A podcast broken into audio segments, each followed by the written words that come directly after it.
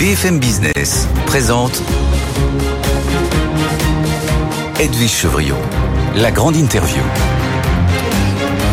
Bonsoir à tous, bienvenue dans cette grande interview. Je reçois la présidente de l'autorité des marchés financiers depuis un petit peu moins d'un an. Je crois que c'est la première fois qu'elle est avec ses nouvelles fonctions sur ce plateau. Bonsoir Marianne Barbalayani. Bonsoir Edwige Chevrillon. Et oui, c'est la première fois que vous m'invitez. Absolument, mais voilà, mais avant c'était difficile pour vous de parler. C'est toujours un peu difficile, on le verra sur quelques dossiers chauds, mais ça sera pour tout à l'heure. Hier, vous avez présenté votre feuille de route avec les orientations stratégiques que vous vouliez insuffler euh, à l'AMF 2023-2027. Euh, D'abord une question, Paris est devenu la première capitalisation boursière d'Europe.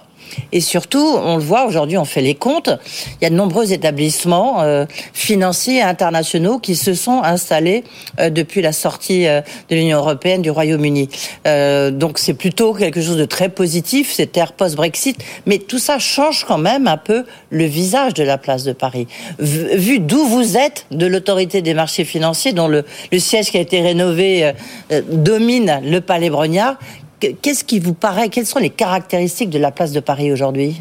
Alors tout d'abord, je pense qu'il faut dire que c'est une bonne nouvelle pour euh, plein de raisons. Euh, la première, c'est que euh, c'est un atout pour euh, l'autonomie stratégique européenne, hein, puisque la place financière de Paris est la plus grande place financière de l'Union européenne. Elle est aussi, comme vous l'avez dit, euh, par certains aspects, notamment la capitalisation boursière, c'est la, elle est devenue la première place mmh. européenne devant Londres. Donc ça montre que euh, nous avons effectivement euh, chez nous une vraie attractivité. Et euh, par ailleurs, évidemment, ça a des conséquences pour le régulateur parce que euh, nous avons en face de nous des interlocuteurs que, en même temps, nous avons souhaité avoir, hein, puisque Paris s'est Oui, mais certains sont nouveaux pour vous, puis il y a des pratiques un peu nouvelles, des pratiques euh, financières parfois justement un peu troublantes, on va dire. Oh, écoutez, les, acteurs financiers qui se rapatrient à Paris euh, pour avoir un siège dans l'Union européenne et qui étaient à Londres, fondamentalement, ils n'avaient pas des pratiques très différentes. Quand ils étaient à Londres, et Londres était jusqu'à récemment dans l'Union européenne, donc ils sont soumis au même texte et euh, ils ont l'habitude de la régulation qui est important, et c'est vraiment d'ailleurs un des points, euh, c'est la première des grandes orientations stratégiques que j'ai présentées hier. Je crois que ce qui est important, c'est que euh, ça montre qu'une place qui est intègre, qui bénéficie d'une régulation forte, parce que je crois pouvoir dire que les régulateurs français ont la réputation d'être assez, disons, actif, euh, de ne pas être dans le vigilant, voilà, d'être vigilant, de ne pas être dans le laisser faire, laisser aller, etc. Et ça n'a pas empêché Paris d'être attractive, d'être une place financière attractive et d'attirer euh, ces acteurs qui effectivement ont fait le pari que nous-mêmes nous considérons comme tout à fait essentiel de se dire finalement une place financière pour se développer, elle doit s'asseoir sur un régulateur fort qui pose des exigences, qui fait aussi de la pédagogie. On n'est pas uniquement dans, dans, dans le, le gendarme, la sanction, gendarme de la même si quand il le faut, on est le gendarme et on sanctionne, et c'est connu. Euh, et donc, effectivement, euh, je pense que c'est un vrai encouragement pour la poursuite d'une approche de régulation assez vigilante et forte. Oui, justement, parce qu'on voit bien en ce moment, on parle beaucoup euh, sur certains secteurs, économiques qui croulent un peu sous les normes, ce qui freine la croissance, leur développement, etc la ligne de crête, elle est assez euh, étroite entre la régulation et puis la compétitivité de la place de Paris. Euh, j'imagine que pour vous, c'est un curseur qu'il faut manier avec prudence. C'est un équilibre à trouver. Nous y avons beaucoup réfléchi d'ailleurs dans le cadre de nos orientations stratégiques et nous considérons d'une part qu'il n'y a pas d'antinomie entre l'attractivité d'une place et la puissance de la régulation, mais nous considérons aussi que nous devons nous soucier dans notre action de la compétitivité. Donc ça veut dire notamment qu'on va être vigilant sur la, règle, la surréglementation, oui. qu'on sera vigilant à ne pas surtransposer lorsque, euh, sauf peut-être lorsque euh, c'est vraiment un enjeu majeur de protection des épargnants, qui est notre première priorité. Mais en tout cas, on sera vigilant et à être, euh, en effet, pas dans la surréglementation, pas dans la surtransposition, et puis aussi à nos propres procédures, c'est-à-dire avoir des délais d'instruction qui seront euh, corrects. Euh, je crois qu'on est assez bon de, de ce point de vue-là, donc on veillera à maintenir cette performance et à se donner des indicateurs de performance. Et puis nous sommes dans une position d'écoute. Et ça, ça a été très important pour l'élaboration du plan. Ça le sera aussi dans sa mise en œuvre. On a tenu compte des, des, des retours qu'on avait de la part des parties prenantes, dont effectivement tous les acteurs euh, de la place. Oh, on a le sentiment, on reviendra sur ces euh, priorités stratégiques, mais comme l'une d'entre elles, c'est la protection des épargnants, c'est la pédagogie. On voit quand même les arnaques financières qui se multiplient. On voit, il y a une loi justement pour un peu limiter leur rôle, mais sur les influenceurs, ils, ils font sur certains produits, mais ils le font aussi sur euh, des produits financiers. Euh, qu'est-ce que vous pouvez faire? Qu'est-ce que, sur quoi vous alertez justement l'épargnant qui peut-être vous écoute ou vous regarde? Alors, je crois qu'il faut que les épargnants se rendent compte qu'ils ont avec l'AMF une vraie ressource. Donc, ils peuvent s'adresser à notre service qui s'appelle Épargne Info Service, euh, qui a traité l'année dernière 12 000 demandes. Hein, c'est assez massif. Ils peuvent aussi, lorsqu'ils sont mécontents, s'adresser à notre médiatrice. Euh, qui a traité 2000 demandes l'année dernière. Donc effectivement, nous sommes à l'écoute des épargnants. Nous sommes pour eux une ressource et je crois que c'est important qu'ils le sachent, donc je le réaffirme très fortement. Et on a considéré que c'était notre première priorité, la défense des épargnants. Ouais. Après, effectivement, nous avons des moyens d'action. Par exemple, lorsqu'on repère des offres frauduleuses, on peut demander à la justice la bloca le blocage d'un site. Ouais. Et puis la nouvelle loi... Ça en combien de temps? Oh, ça se fait en, en c'est très en quelques rapide. Heures, hein, en oui. quelques jours Quelques heures, non, mais en quelques jours. Oui. Et puis, euh, on peut aussi, euh, dans le cadre de la nouvelle loi sur les influenceurs, effectivement, nous allons pouvoir euh, vérifier que l'influence s'exerce conformément à la loi, qui a notamment interdit aux influenceurs de faire de la publicité pour des produits trop risqués en matière financière.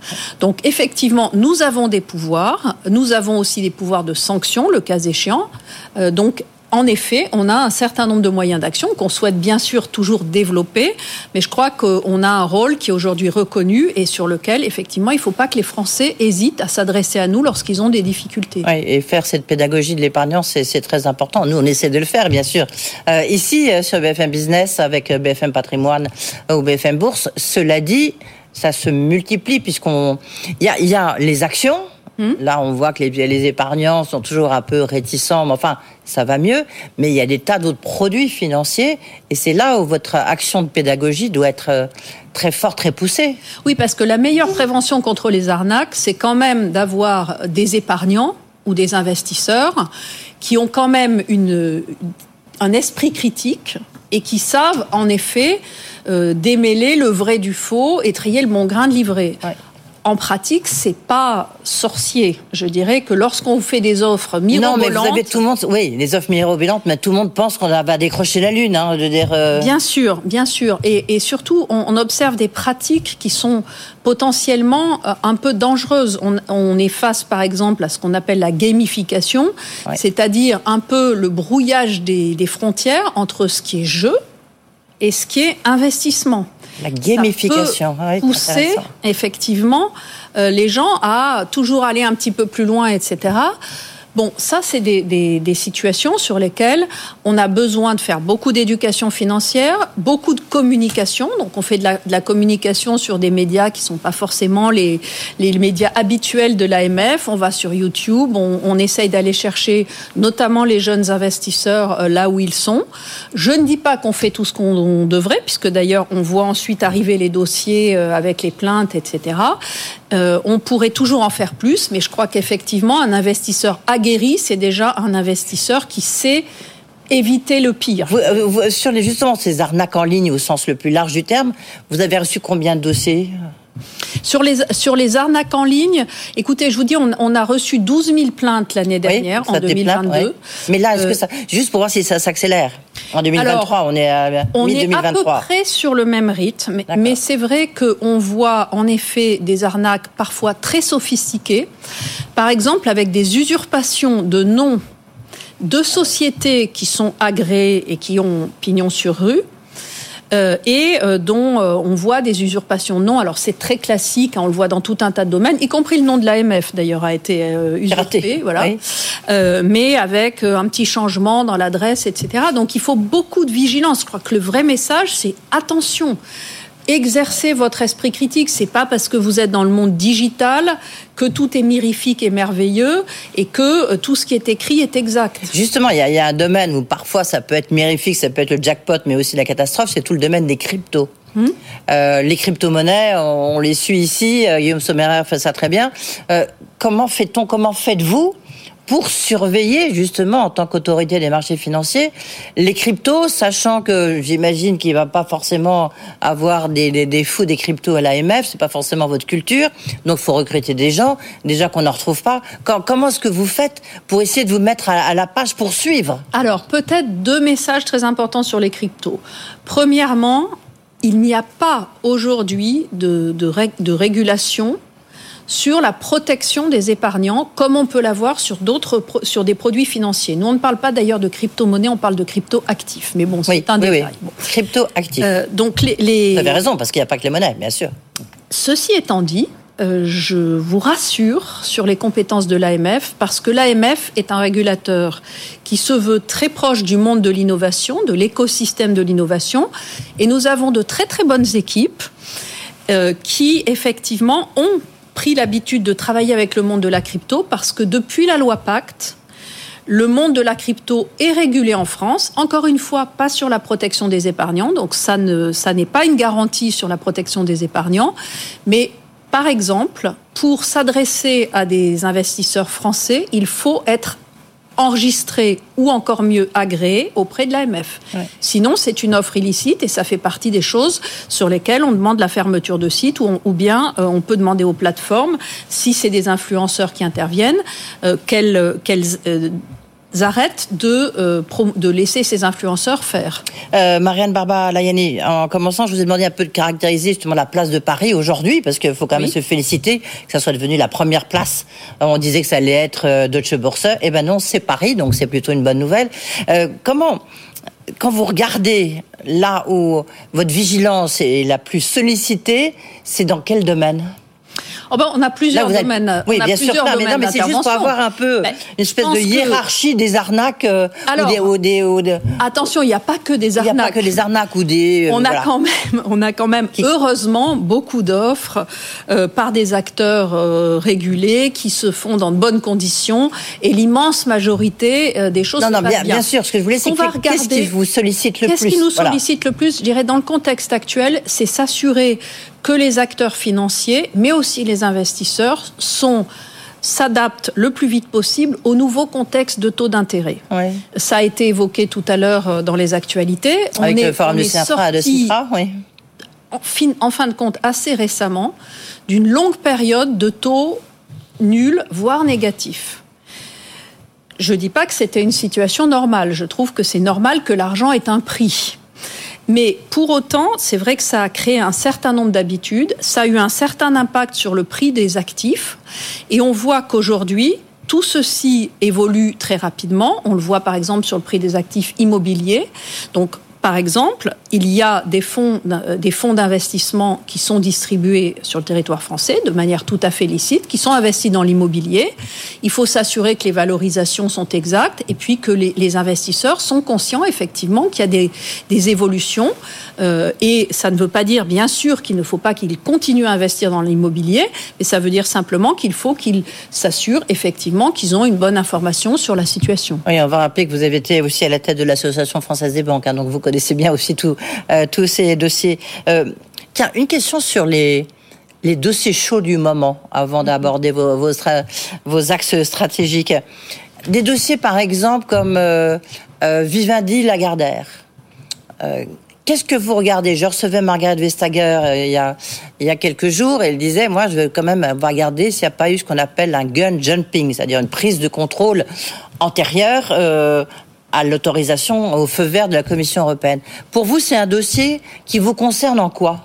Alors, il nous concernerait s'il y avait des conséquences en bourse, c'est-à-dire Alors d'une part, on va, comme toujours, hein, sur, euh, sur euh, une société cotée, on va exercer notre pouvoir de surveillance des marchés, s'assurer qu'il n'y a pas des mouvements inexpliqués poser des questions euh, si ça arrive, regarder si la communication financière est exacte. Ça, c'est la base de notre intervention, quels que soient les dossiers. Et ça, évidemment, mmh. euh, c'est pas spécifique au dossier que vous avez évoqué, il y en a d'autres. Euh, on va regarder ça. Après, euh, s'il y avait par exemple une, une, évolution sur le périmètre, le périmètre boursier, une introduction en bourse ou quelque chose mmh. comme ça, évidemment, là, nous serions au cœur de nos compétences en matière de concurrence, qui est le sujet que vous évoquez, ce n'est pas nous qui sommes Non, non, mais ça, bien sûr. Ce qu'il y a, c'est que ça a forcément des, conséquences sur le titre. On a vu que le Vivendi, bah, le titre sortait du CAC 40, donc il y a forcément des évolutions. Sur un dossier comme Casino, ô combien compliqué, donc pour les, la défense des épargnants, là, je veux dire, s'ils s'y retrouvent, déjà que nous, on s'y retrouve pas, entre Rallye et Casino, avec des mouvements de bourse quand même très importants, vous, là, qu'est-ce que vous regardez? Toujours la même chose, c'est-à-dire tant qu'il n'y a pas d'opération spécifique qui peut entraîner un, mmh. une opération. Il n'y a pas d'enquête ouverte. Alors ça, évidemment, je ne peux pas euh, communiquer. Si c'est le fait que l'enquête soit ouverte ou pas, ça vous pouvez le dire. Jamais. Non. Euh, et lorsque les enquêtes aboutissent, euh, il peut y avoir des, des, des, des informations publiques lorsqu'il y a des mmh. condamnations, etc. Mais sur l'ouverture de nos enquêtes, nous ne communiquons jamais. Ça, alors là, c'est une règle absolue. Nous sommes tenus au secret professionnel. Mais ce que nous regardons, c'est toujours la même chose. C'est ce qu'effectivement, l'information financière qui est donnée aux investisseurs, elle reflète la réalité de la situation des entreprises. Et puis, est-ce que euh, lorsqu'il y a une information importante qui est portée à la connaissance de l'entreprise, est-ce qu'elle est communiquée au marché de manière transparente, etc. Autre priorité stratégique pour vous, euh, d'abord, votre priorité stratégique, c'est de dire j'ai besoin de plus de sous, j'ai besoin de plus de moyens, plus d'effectifs. Hein. Euh, non, non, non, non, je vous rassure. C'est ce que vous avez dit. Priorité stratégique, c'est une conséquence Absolument. de nos priorités stratégiques parce que nous avons des missions qui sont beaucoup développées. On a deux domaines qui ont explosé, entre guillemets, dans les dernières années. La finance durable, sur laquelle la place de Paris, c'est d'ailleurs un de ses éléments d'attractivité, on en parle. Son leadership. Mais aussi son régulateur et les régulateurs européens sont beaucoup montés en puissance. Voilà. Et puis, vous avez tout le domaine de la digitalisation, de l'innovation, qui nous mobilise beaucoup parce qu'effectivement, nous sommes le régulateur des prestataires en cryptoactifs, par exemple, qui n'existaient pas avant la loi Pacte. Donc, nos missions se développent. On souhaite effectivement être efficace au service des investisseurs, des épargnants, de l'intégrité du marché. Donc tout ça, ça nécessite qu'on continue à investir, qu'on puisse par exemple continuer à développer la surveillance des marchés en utilisant la data. Euh, c'est déjà ce qu'on fait, mais c'est quelque chose qu'on peut développer beaucoup plus. Et puis, euh, on a besoin aussi de moyens juridiques de temps en temps. Hein, donc ça, c'est aussi. Oui, mais l'intelligence artificielle va vous donner un sacré coup de main. Hein. Exactement. Hum. Euh, ça peut nous aider. Euh, on utilise déjà un certain nombre de, d'outils d'intelligence artificielle. On souhaite pouvoir se développer, euh, continuer à se développer dans ce domaine-là. En même temps, je dirais, nous sommes une autorité publique. Nous avons une mission d'intérêt général, nous sommes une autorité publique. Et alors, Donc, en tant qu'autorité publique, nous participons globalement à l'effort de, je dirais, de sérieux budgétaire, euh, en ayant effectivement euh, à la fois... Pardonnez-moi, là, vous voulez dire quoi? Ce que je veux dire, c'est que vous nous avons besoin de moyens, mais que nous commençons par serrer les boulons chez nous, pardon de cette expression, euh, avoir une gestion resserrée, être attentif à nos performances, avoir des bons indicateurs de performance, etc. Et puis après, c'est vrai que nous avons besoin de moyens budgétaires, de moyens humains, et que si nous sommes capables de convaincre que nous faisons tous les efforts nécessaires en interne, j'espère qu'on saura aussi convaincre le gouvernement et le Parlement euh, de nous donner en loi de finances les moyens nécessaires à notre action. Il vous faudrait plus combien? Vous savez ici, on adore les chiffres. Hein. Ah bah vous savez, on ne peut, on ne, on, on pourrait, on pourrait occuper beaucoup plus de gens. Moi, ce que je constate on a à peu près 500 euh, personnes à l'AMF, hein, un petit peu moins fin 2022. Par rapport à nos collègues étrangers, on est relativement petit. Et euh, donc c'est vrai que par rapport à la taille de la place financière, on voit bien qu'on aurait besoin de quelques ETPT, e comme on dit. Euh, c'est quoi des ETPT C'est des, des, des, emplois... des, emplois... en moyenne sur l'année, pour, pour résumer. on aurait besoin d'avoir un petit peu plus. Ça veut dire quoi? C'est 20, 50 Ça veut dire entre 10 et 20 pour pouvoir effectivement faire face correctement aux nouvelles missions. Encore une fois, on a des équipes qui sont fantastiques, qui sont super motivés et qui ont déjà développé des expertises dans la configuration actuelle sur un certain nombre de nouveaux sujets, que ce soit l'innovation ou la finance durable, où je crois pouvoir dire qu'on est très reconnu. À l'international aussi d'ailleurs, hein, si je peux me permettre, on est vraiment une autorité qui compte et donc il faut qu'on soit comparable en moyens à nos, nos pairs, je dirais au moins au niveau européen. Oui, surtout si on devient les premiers, c'est ce qu'on peut dire. Tout à fait. Que nous sommes maintenant, je dis nous. Ce parce que, nous sommes, oui, oui. Euh, Paris, place financière. Le, votre prédécesseur, Robert Hoffel, c'était un de ses chevaux de bataille, du reste, je crois qu'il s'en occupe toujours, c'était d'essayer de développer une autorité de marché européenne. Est-ce que ça avance? On sait bien que ça, ça coince toujours un petit peu partout, mais est-ce est-ce qu'un jour on va y arriver? Est-ce que c'est ce qui vous paraît, du reste, nécessaire? Parce que c'est peut-être bien aussi qu'il y ait des autorités de marché sur chaque place. Alors, je dirais que dans l'idéal, effectivement, il faudrait qu'il y ait une autorité de marché européenne qui ait beaucoup plus de pouvoir. Oui.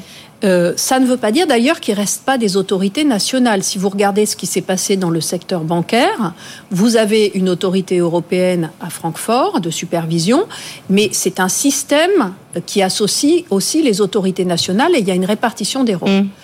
Pour être transparente, je pense qu'à court terme, ce n'est pas quelque chose qui peut se faire dans le domaine des marchés financiers. Donc notre priorité, que nous avons d'ailleurs inscrite dans nos orientations stratégiques, face à cette situation où on voit bien que politiquement, très probablement, ça ne se fera pas à très court terme, même si mhm. on pourrait considérer que c'est un, idéal qu'il ne faut pas perdre de vue. Notre, notre priorité à court terme, c'est la convergence des pratiques entre superviseurs pour qu'effectivement cette situation ne se traduise pas par plus de fragmentation des marchés et aussi par euh, un risque pour les épargnants de ne pas avoir exactement le même niveau de protection selon le lieu où est localisé le prestataire de services. Justement, une, dernière question, euh, Marianne Barbalayani. C'est on, a appris juste avant, enfin en fin d'après-midi, que l'AMF, vous donc, euh, euh, vous êtes en train de requérir 500 000 euros d'amende contre RS Gestion. Si je dis ça, c'est intéressant, c'est que c'est la première fois que c'est une société de gestion d'épargne salariale. Oui, en Au moment où on parle beaucoup de retraite, pourquoi en France il n'y a pas de fonds de pension, vous voyez tout ce débat-là euh, que vous connaissez aussi bien que moi. Qu'est-ce qui s'est passé? Alors, je pense que ce qui est important, c'est que, en effet, que ce soit pour euh, toute catégorie d'épargne, mais y compris l'épargne salariale, nous puissions euh, euh, assurer aux Français que les procédures de gestion sont bien en place, que la sélection des fonds qui est présentée correspond effectivement aux, process qui sont attendus de ce type de société. Donc là, il y a un manque de transparence, en fait. Et puis, euh, effectivement, lorsque nous constatons à l'occasion d'un contrôle ou d'une enquête que ça n'est pas le cas, eh bien effectivement, on ne fait évidemment pas de sanctions pour l'exemple, hein, mais il est important que nous soyons capables de sanctionner. Alors, c'est pas nous qui déciderons. Nous, nous avons requis, effectivement. Euh, on verra ce que la commission des sanctions décidera in fine. Mais effectivement, euh, il est important que les acteurs sachent que sur leurs obligations professionnelles, eh ben, ils sont attendus. Oui, c'est intéressant, c'est le côté épargne salariale. Hein. Bon, Bien sûr. raison, il faut être très très vigilant. Mm. Si on veut peut-être euh, inciter les Français, en tous les cas, euh, à épargner et à acheter des actions de leur entreprise. Merci beaucoup d'avoir été avec nous. Euh, donc, la présidente de l'autorité des marchés financiers était notre invitée.